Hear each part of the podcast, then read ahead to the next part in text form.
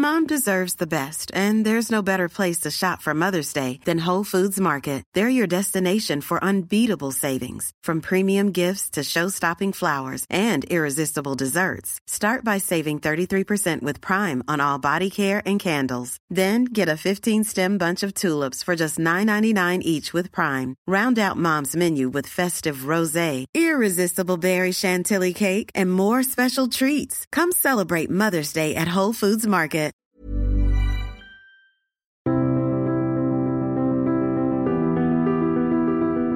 Bienvenue pour cette nouvelle émission de Conflit. Ravi de vous retrouver après cette pause estivale. Vous avez pu, euh, je l'espère, apprécier les différentes séries d'été que nous, vous avons proposées. Et nous reprenons notre rythme habituel d'émission avec également un nouveau numéro de conflit qui est consacré à l'Angleterre. L'Angleterre, le Brexit continue.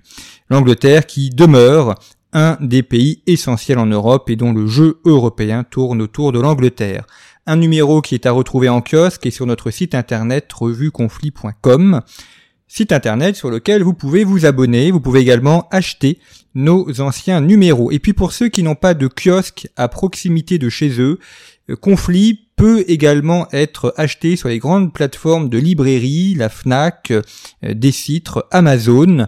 Vous pouvez acheter Conflit, vous pouvez également retrouver les anciens numéros de Conflit et vous faire livrer sans frais de port selon les plateformes. Donc c'est l'occasion de recevoir Conflit directement dans votre boîte à lettres, surtout pour ceux qui n'ont pas de kiosque à proximité.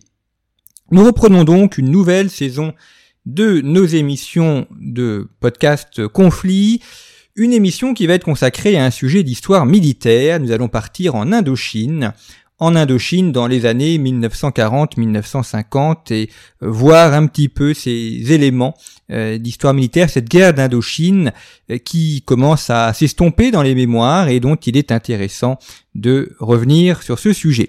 Pour parler cette semaine de la guerre d'Indochine, je, reçois Chloé Mazero. Bonjour.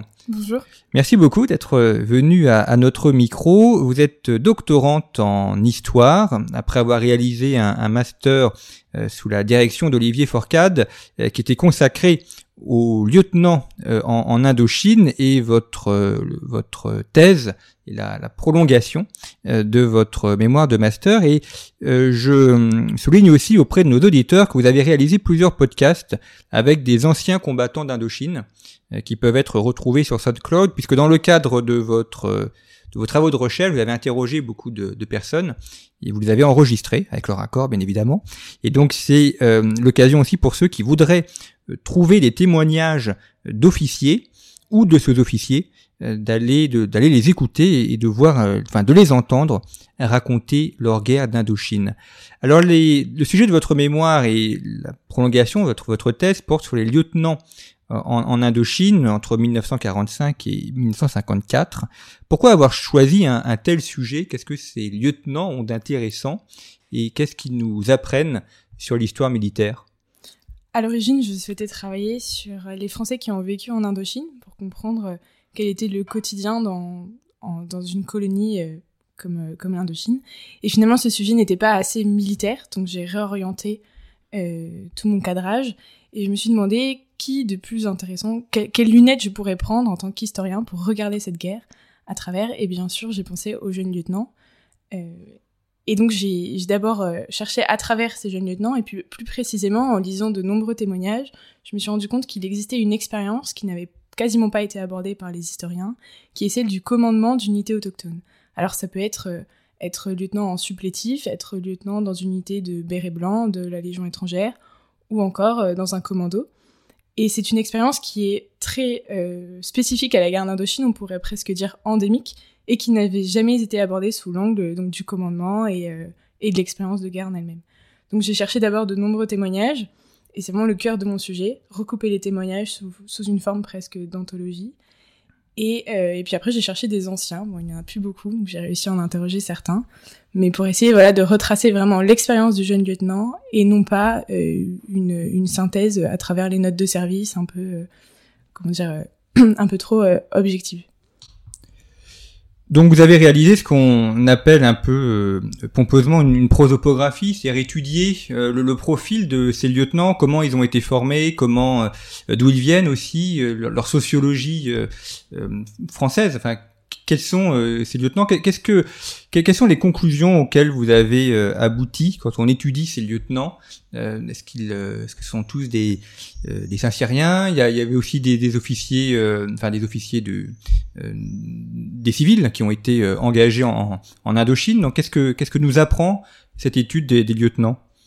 C'est justement toute la complexité, toute la complexité pardon, de cette étude parce qu'il y avait ce que l'on appelait des EOR, des élèves officiers de réserve, donc des jeunes hommes qui se sont engagés euh, soit à l'issue de leur service militaire, euh, soit euh, comme cela en tant qu'officiers, et qui se sont retrouvés en unité et qui sont partis pour un séjour de 24 mois. Mais il y avait aussi des jeunes Saint-Syriens, alors certains sortis d'écoles préparatoires, de classes préparatoires, et d'autres qui avaient vécu par exemple la résistance pendant les années 40.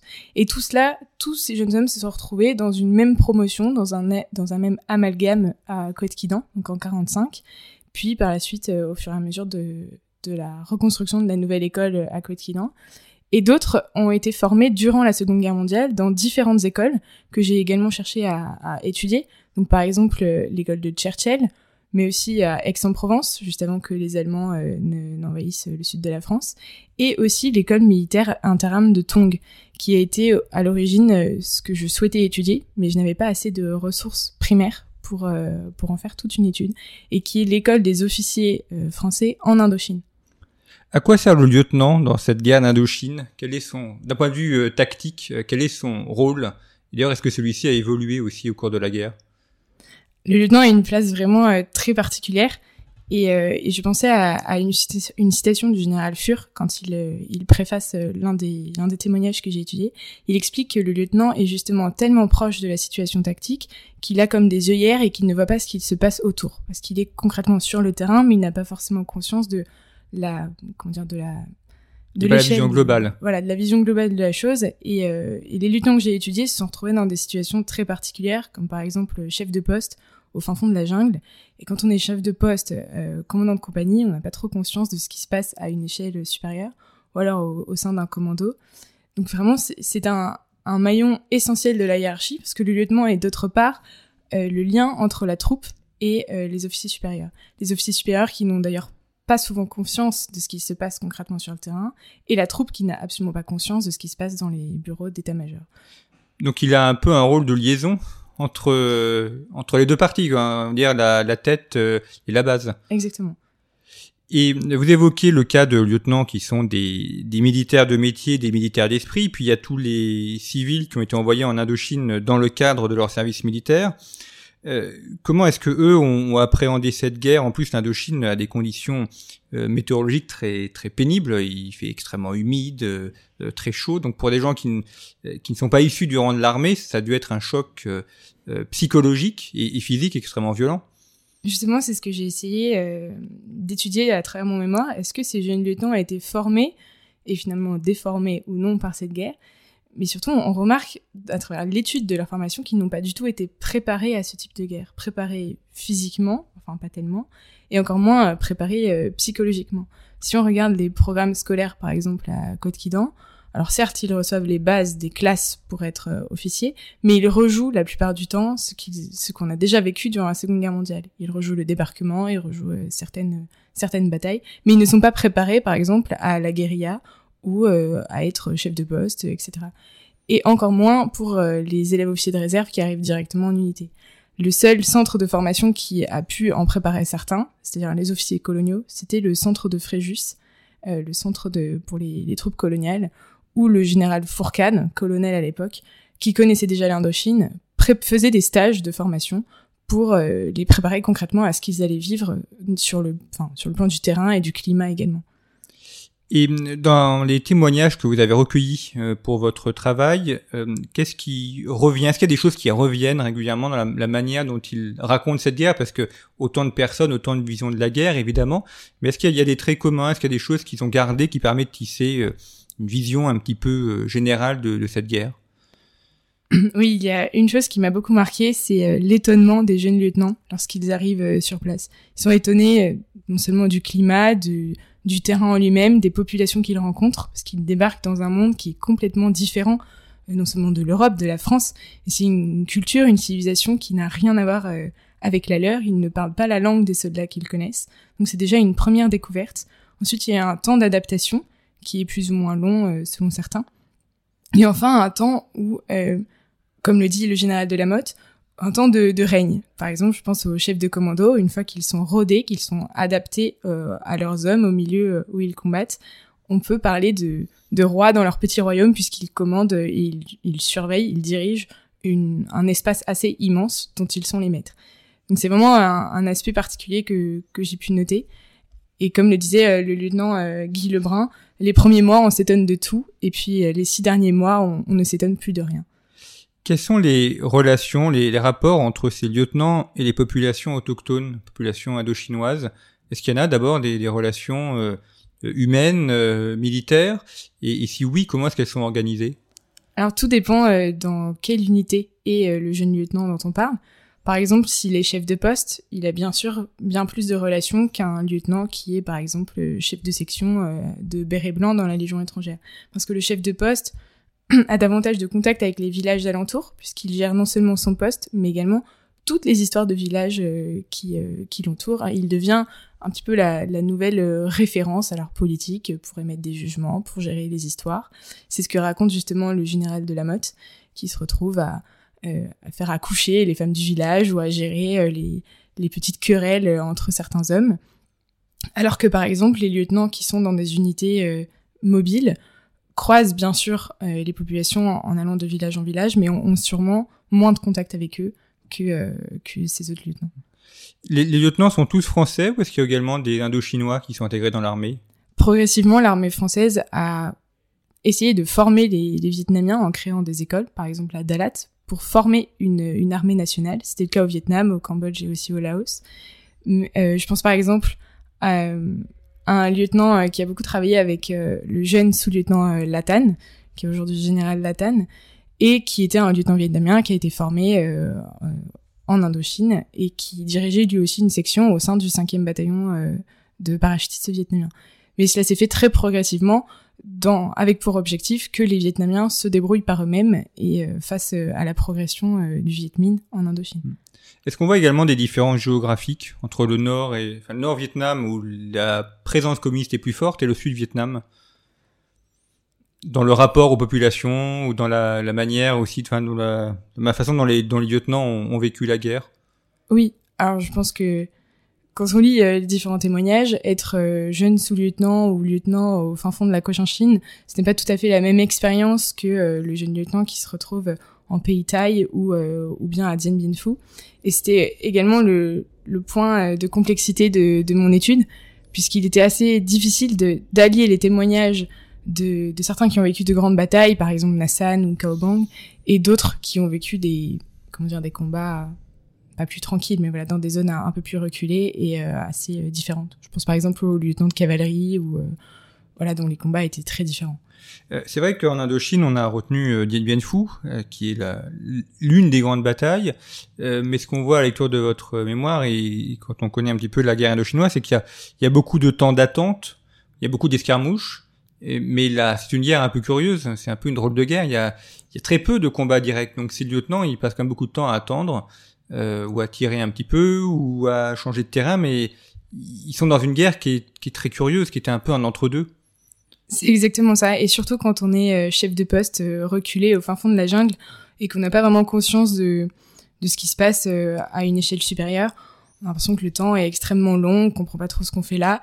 je pense par exemple au film Les confins du monde, où on voit bien les soldats français qui se retrouvent perdus, qui attendent, qui, qui se demandent finalement pourquoi ils ont été envoyés là et qui ne comprennent plus le, le but même de cette guerre. Et ces lieutenants, est-ce qu'ils ont des, des, relations avec leur famille euh, en, France à travers des, des courriers ou est-ce qu'il y a une censure qui fait qu'ils euh, ne peuvent pas communiquer?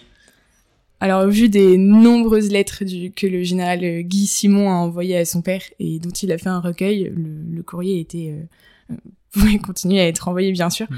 mais certains ne disaient pas forcément la vérité. Je pense par exemple au général Latane qui a menti euh, durant tout son séjour à ses parents et ses parents ont découvert euh, à la chute de Dien Bien Phu qu'il était en fait à Dien Bien Phu. Et il racontait lui qu'il était euh, à Hanoï dans un bureau avec une vie assez tranquille. Donc oui, le courrier continuait, mais les délais étaient tout de même assez longs. Donc il faut aussi penser aux familles en France. Je pense par exemple aux fiancés qui attendaient leur futur mari et dont elles n'avaient pas de nouvelles, souvent pendant des semaines entières. Vous avez dit que l'armée du contingent, donc les, civils qui étaient envoyés quand le service militaire, restaient 24 mois. Est-ce que certains sont restés plus longtemps ou se sont euh, préengagés dans l'armée d'active? Alors 24 mois, c'est une moyenne de tous les séjours, mais certains ont fait bien sûr euh, plusieurs séjours. Et quand on lit leurs témoignages, on comprend bien que un séjour en 1946 n'a rien à voir avec un séjour en 1952, parce que la guerre a changé, par exemple. Et euh, certains EOR, élèves officiers de réserve, ont été activés euh, pendant la guerre. Par exemple, le général Latane qui a été activé en plein milieu de la guerre euh, de la bataille de Dien Bien Phu et qui a continué toute sa carrière par la suite euh, jusqu'à finir général. Oui, vous faites bien de souligner le fait que la guerre évolue parce qu'on parle de la guerre d'Indochine, or c'est quand même une guerre qui a duré une dizaine d'années. Si on prend la période 1945, 1954, après, on peut peut-être la faire débuter un peu plus tôt, mais enfin, pour la période académique, euh, donc une dizaine d'années de guerre, quels sont les, principaux changements justement dans, cette guerre? Est-ce que c'est une accélération des, combats? Est-ce que c'est une guérilla qui a été plus intense? Alors au tout début, l'objectif était vraiment de, de garder la colonie, tout simplement. C'était l'objectif euh, de, de Leclerc, mais surtout de, de pardon, de d'Argentlieu, de maintenir la colonie dans l'Empire. Et puis petit à petit, on a bien compris que face à, l'avancée et à la progression du Viet Minh, soutenu euh, progressivement par euh, les communistes chinois, qu'il était impossible de, de, la garder pour des raisons politiques, euh, mais aussi pour des raisons matérielles, parce qu'on n'avait concrètement pas les moyens. Et puis petit à petit, cette guerre s'est ancrée dans le contexte de la guerre froide, et c'était davantage une croisade contre le communisme que une guerre coloniale, qui s'est soldée bien sûr par un échec, mais oui, parce qu'après ça aboutit à, à la guerre du Vietnam, donc c'est presque une guerre qui dure jusqu'au milieu des années 1970. Vous avez cité l'amiral Thierry d'Argentlieu, c'est une figure qui est très intéressante parce que euh, euh, c'est un moine qui euh, qui revient dans la marine, il était dans la marine, il avait quitté, il a une grande carrière pendant la deuxième guerre mondiale, pendant la guerre d'Indochine aussi. C'est une figure assez fascinante aussi de cette période indochinoise.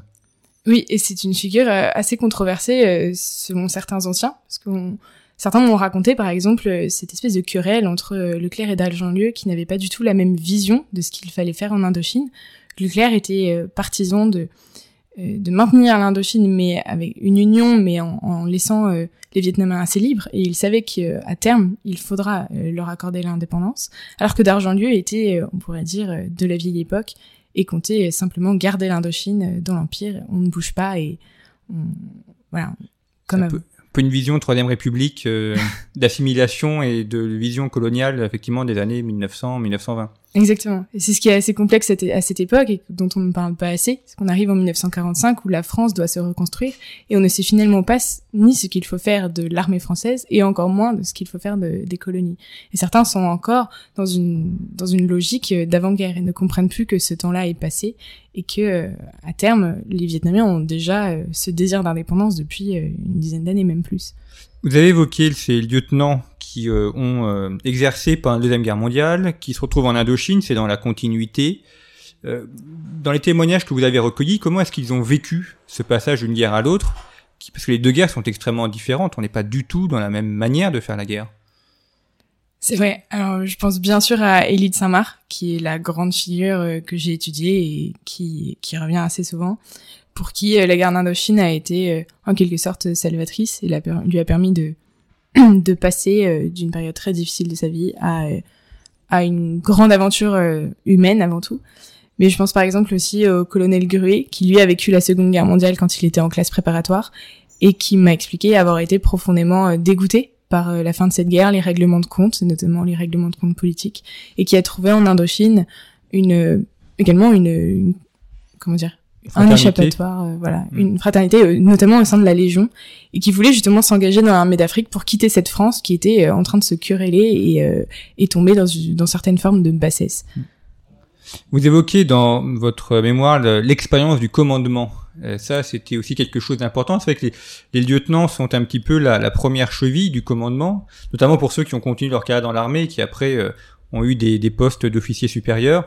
Quels euh, enseignements ils ont gardés de cette période En quoi ça a contribué à les façonner aussi pour les autres guerres On pense notamment à la guerre d'Algérie, mais aussi la guerre froide ou d'autres types d'opérations. La grande question de ce mémoire était de savoir si les jeunes lieutenants que j'étudiais ont été formés par cette guerre en sortant d'école ou déformés. Quand on lit par exemple le rapport du général Elie, qui est le, grand rétexte de la guerre d'Indochine, nombreux, nombreux sont les officiers à dire que euh, les jeunes lieutenants ont été déformés parce qu'ils ont acquis des, des, des compétences et euh, des techniques qui n'ont rien à voir avec ce que l'on fait euh, habituellement sur le terrain. Et donc en étudiant le, le commandement en lui-même dans une unité autochtone, on se rend très vite compte que c'est un commandement qui est très particulier puisqu'on est face à des soldats dont on ne parle pas la langue, donc il faut s'habituer, il faut déjà les apprivoiser. Déjà que commander une section, euh, c'est assez complexe, alors on peut imaginer avec euh, des étrangers sur leur propre territoire pour la libération de leur propre pays. C'est une situation assez particulière. Et puis surtout, quand on est un jeune Français et qu'on ne connaît pas ce milieu, on se retrouve dans des situations euh, parfois assez cocasses. On, on voit bien que les jeunes lieutenants n'étaient pas équipés pour mener cette guerre euh, sur ce terrain-là, et que certains euh, jeunes Vietnamiens aimaient bien à se moquer de leurs lieutenants qui, euh, qui finalement découvraient la vie. Donc ils ont aussi appris à commander au contact de, de ces jeunes hommes. Et je pense par exemple au, au témoignage de Guy Lebrun, qu'il a, il a intitulé son livre Le lieutenant aux pieds nus. Et, et ce titre résume toute son expérience. Il explique bien que progressivement, il a abandonné tous ses réflexes européens pour s'adapter profondément à, au territoire indo-chinois. Et donc petit à petit, par exemple, il, a simplement enlevé ses chaussures pour être euh, comme les soldats vietnamiens, euh, marcher dans la rizière euh, pieds nus. Il a aussi abandonné tous les signes distinctifs qui pouvaient être des, des repères au combat, par exemple ses grades de lieutenant qui brillaient au soleil. Donc il a fini dans une tenue finalement de commando noir.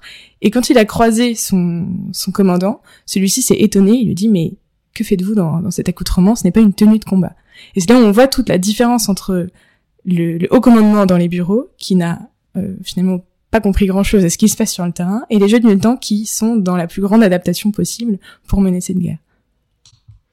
Ce que l'on voit aussi à travers ce que vous dites, c'est que finalement toute guerre est, différente et il est à peu près enfin, normal aussi que la deuxième guerre mondiale, la guerre d'Indochine, la guerre d'Algérie soient des guerres euh, différentes dans leur nature et leur manière d'être faites et que finalement le rôle d'un lieutenant ou le rôle d'un officier c'est de s'adapter aux guerres.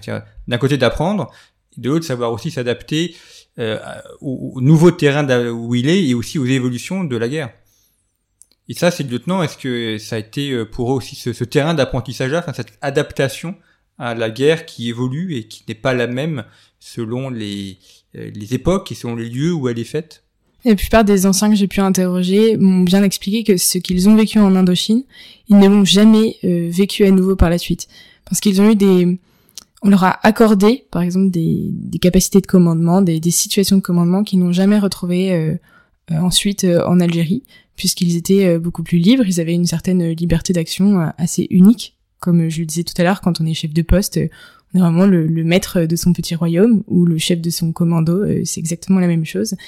Et euh, c'est par exemple ce qu'explique euh, le général de la Motte lorsqu'il était euh, jeune lieutenant. Voilà, cette, cette capacité d'adaptation, cette liberté d'action, il ne l'a jamais retrouvée par la suite.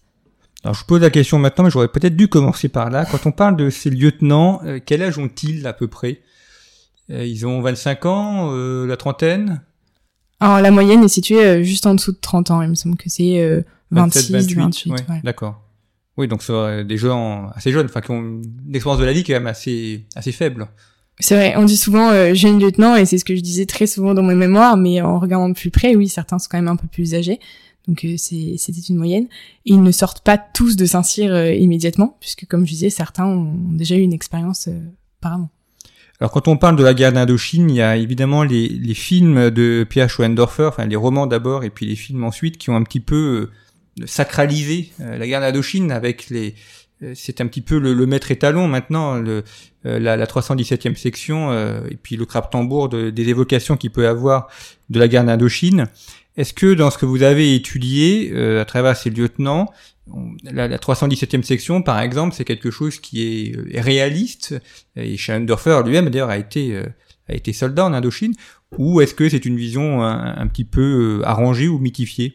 Ah c'est très concret et le, sous-lieutenant Torrens aurait très bien pu être n'importe quel sous-lieutenant dont j'ai lu le témoignage pendant deux ans, puisqu'il est comme j'expliquais tout à l'heure, vraiment ce jeune sous-lieutenant qui débarque, qui ne connaît rien à l'Indochine, qui est encore plein d'idéal et qui pense que l'on peut mener euh, une opération, euh, voilà, en laissant les blessés, en venant les chercher plus tard, qui est encore euh, un peu tout feu tout flamme et qui progressivement s'adapte et il s'adapte au contact de ses soldats et au contact de ses sous-officiers comme Wilsdorf qui qui sont un petit peu plus aguerris, on va dire, à cette guerre et qui peuvent lui transmettre leur expérience. Et ils ont des frigos aussi pour euh, transporter euh, le, le, pastis euh, au frais ou non. ça c'est bien l'invention de Schoendorfer. Ça, je ne sais pas si j'ai déjà entendu une histoire assez semblable.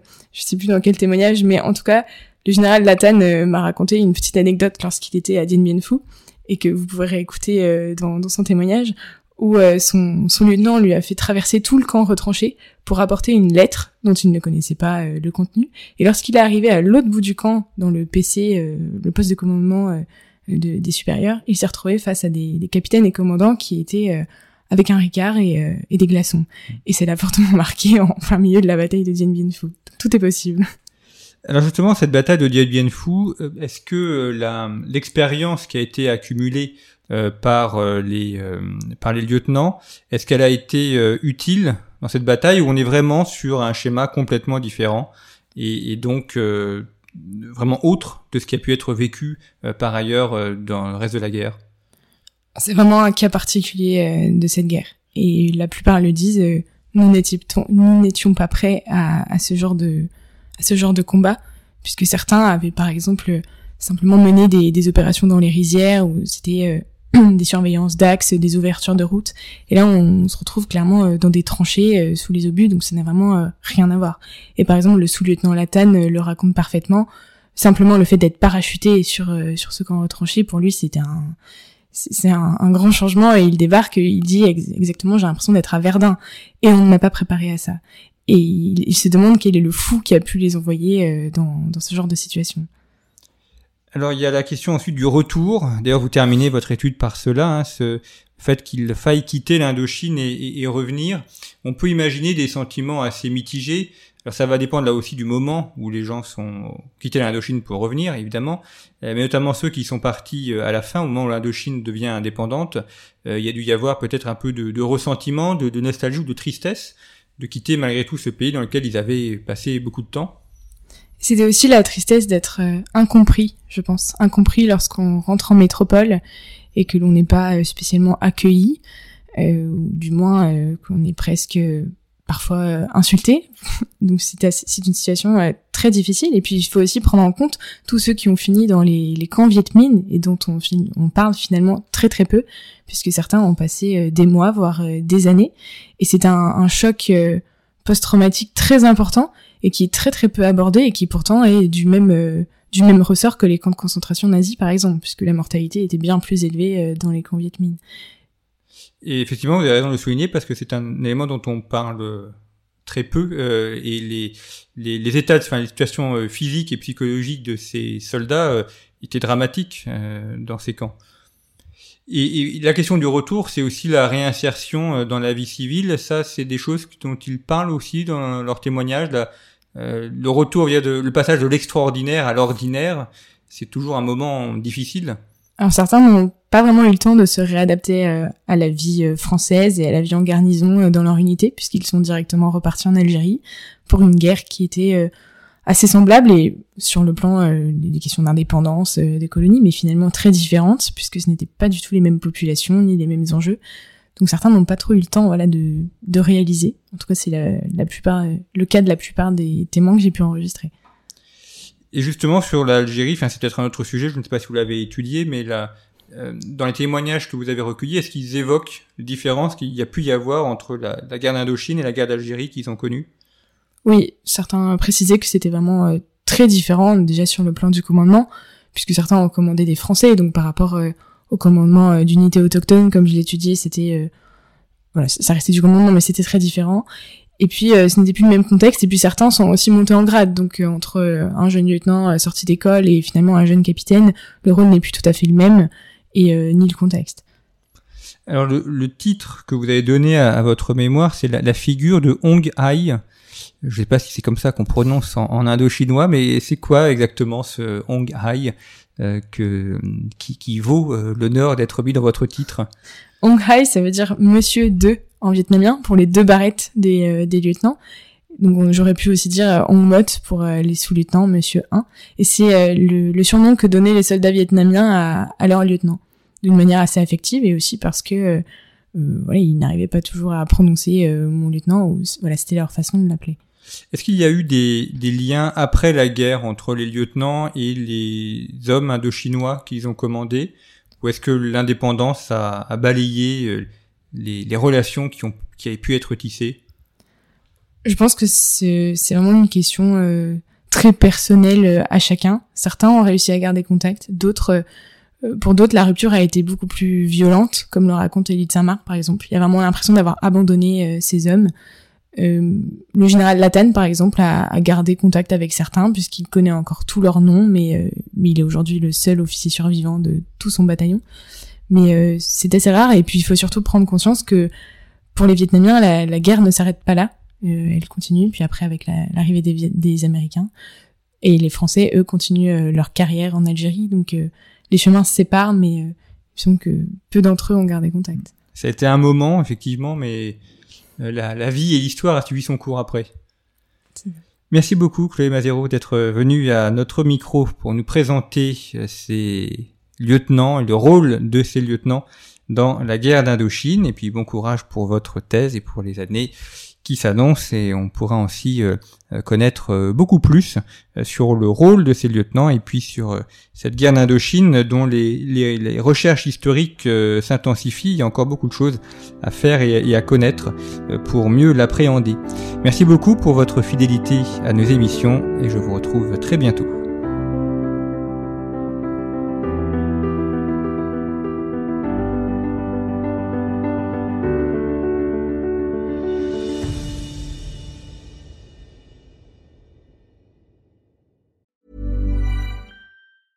Hey, it's Danny Pellegrino from Everything Iconic. Ready to upgrade your style game without blowing your budget? Check out Quince. They've got all the good stuff shirts and polos, activewear, and fine leather goods, all at 50 to 80% less than other high end brands. And the best part? They're all about safe, ethical, and responsible manufacturing. Get that luxury vibe without the luxury price tag. Hit up quince.com slash upgrade for free shipping and 365 day returns on your next order. That's quince.com slash upgrade.